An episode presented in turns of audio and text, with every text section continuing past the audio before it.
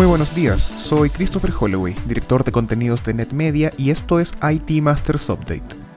Cada lunes revisaremos en 5 minutos las noticias que más impacto tuvieron en el mundo IT en la última semana, para que comience su jornada mejor preparado. Hoy es lunes 7 de diciembre y esto es lo que necesitas saber. El martes, Salesforce anunció que compraría la app de mensajería y productividad empresarial Slack en 27.700 millones de dólares. Una de las adquisiciones más costosas del mundo tecnológico y una que no tiene contentos a los inversores ni analistas. La empresa especialista en aplicaciones empresariales para la nube, liderada por Brett Taylor, ha perdido más del 15% de su valor en la bolsa desde que se confirmaron las conversaciones rumbo a la adquisición. Slack, a pesar de ser pioneros en la mensajería ligada a la productividad, se ha enfrentado a una fuerte competencia por parte de Microsoft, con su herramienta Teams integrada desde el 2016 en su popular suite Office 365. Desde ese momento, Slack creció desde 4 millones de usuarios hasta 12 millones. En el mismo periodo, Teams pasó de 0 usuarios a más de 115 millones.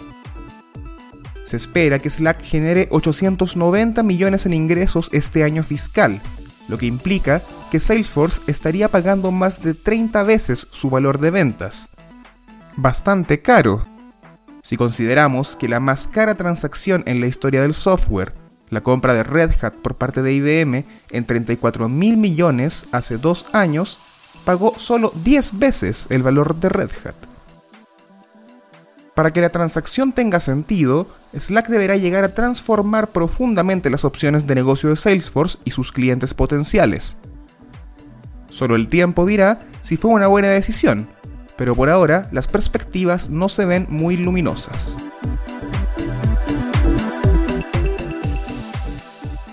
Timnit Gebru, una de las líderes en el equipo de ética para la inteligencia artificial de Google, reveló el miércoles que había sido despedida de la compañía en un intento de silenciar su trabajo.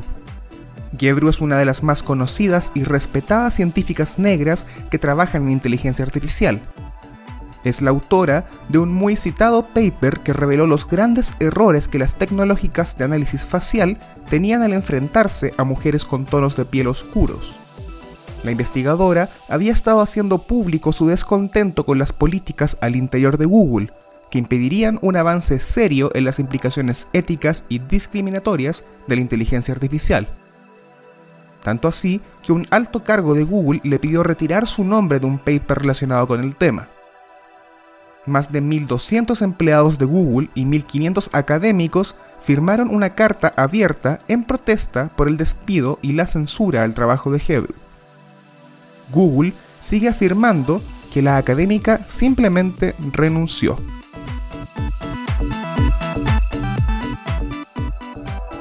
La economía digital y la inversión en infraestructura serán algunos de los principales motores de la recuperación económica post-pandemia pero acceder a sus beneficios no dependerá de una receta general, sino que debe ser un traje a la medida para cada país y sus capacidades.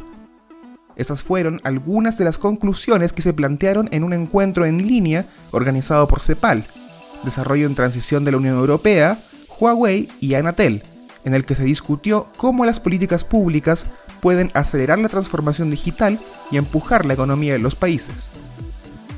Jorge Negrete, presidente de la consultora Digital Policy and Law, dijo que las tecnologías y herramientas como la banda ancha, el almacenamiento en la nube y las plataformas digitales tienen el cometido común de generar crecimiento, desarrollo y alcanzar el bienestar digital del siglo XXI. Se analizó también el estudio Perspectivas económicas de América Latina, transformación digital para una mejor reconstrucción, este documento indica cómo podría ayudarse a la región que enfrenta la peor crisis de su historia. Edwin Rojas, asistente senior de Asuntos Económicos de la Comisión Económica para América Latina y el Caribe, dijo que ahora las tecnologías digitales juegan un factor fundamental para superar brechas estructurales en materia de productividad, vulnerabilidad institucional y ambiental. Según el experto, se necesita un nuevo modelo de cooperación internacional que favorezca la transferencia de tecnología y conocimiento, También hay que fortalecer el intercambio de experiencias y buenas prácticas sobre plataformas existentes, como la Agenda Digital para América Latina y el Caribe, y asimismo la región debe superar sus marcos regulatorios obsoletos y desarmonizados, como lo ilustra el Reglamento General de Protección de Datos de la Unión Europea. Eso fue todo por esta semana. Les recordamos suscribirse a IT Masters Update en su servicio de noticias y podcast favorito. Nos encontramos en iTunes, Spotify y Stitcher. Hasta la próxima.